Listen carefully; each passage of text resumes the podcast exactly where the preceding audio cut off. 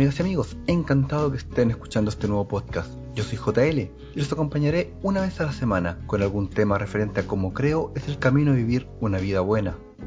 En este espacio busco que vayamos creciendo y mejorando para poder abrirnos a una vida saludable, tanto mental como física, en la que podamos aprovechar cada uno de los minutos en los que vivimos de la mejor manera posible.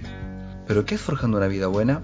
Para explicarlo a grandes rasgos, este es un podcast sobre enseñanzas del mundo, sobre salud, sobre larga y buena vida, lo que para mí es poder vivir aprovechando intensamente cada segundo. Sin embargo, para lograrlo necesitamos estar saludables en todos los aspectos de nuestro cuerpo.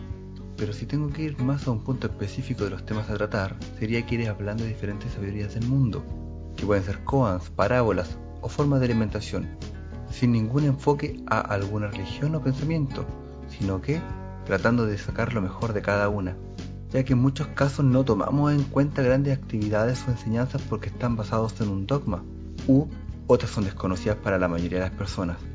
Pero en este espacio buscaré abrirlas de manera sencilla para el libre conocimiento. Sin embargo, tampoco olvidaré temas como la nutrición o el deporte y los aspectos psicológicos que en muchas ocasiones ayudan a que no podamos avanzar. En cada capítulo habrá un tema diferente, salvo cuando el tema sea demasiado complejo o extenso y que deba dividirlo o si es necesario traer un experto que pueda dar de manera técnica referencias sobre el mismo. Porque, por ejemplo, yo no soy psicólogo y si hay que hablar de estrés, acudiré a un especialista que pueda complementar. Todo lo que se hablará en este canal desde el punto de vista médico o psicológico será con bases y profesionales de apoyo, por lo que se darán recomendaciones según sea el caso para algún ejercicio, técnica, dieta, entre otros.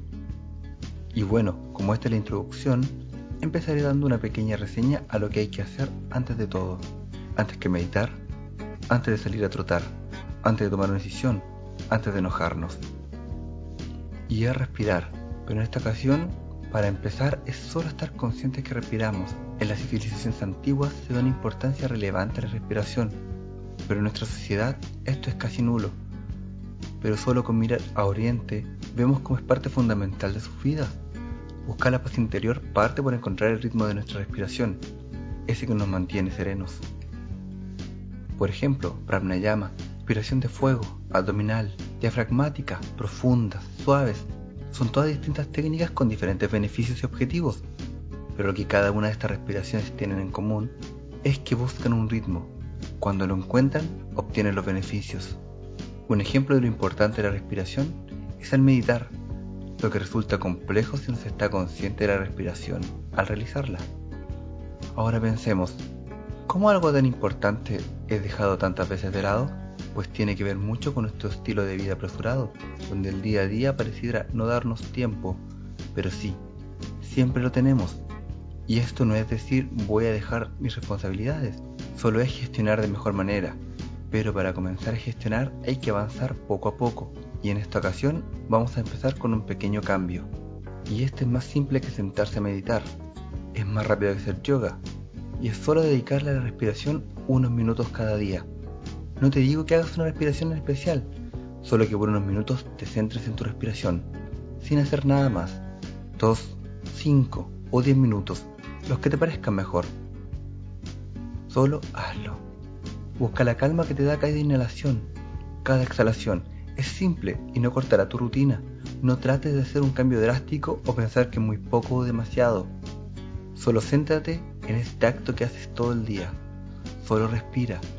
Como dijo Lao Tse, un viaje de mil millas comienza con un primer paso. No te preocupes del tiempo que ocupas, solo ten tu momento de paz y respiración. Un paso es un movimiento pequeño en un viaje, pero no darás 100 sin dar uno primero.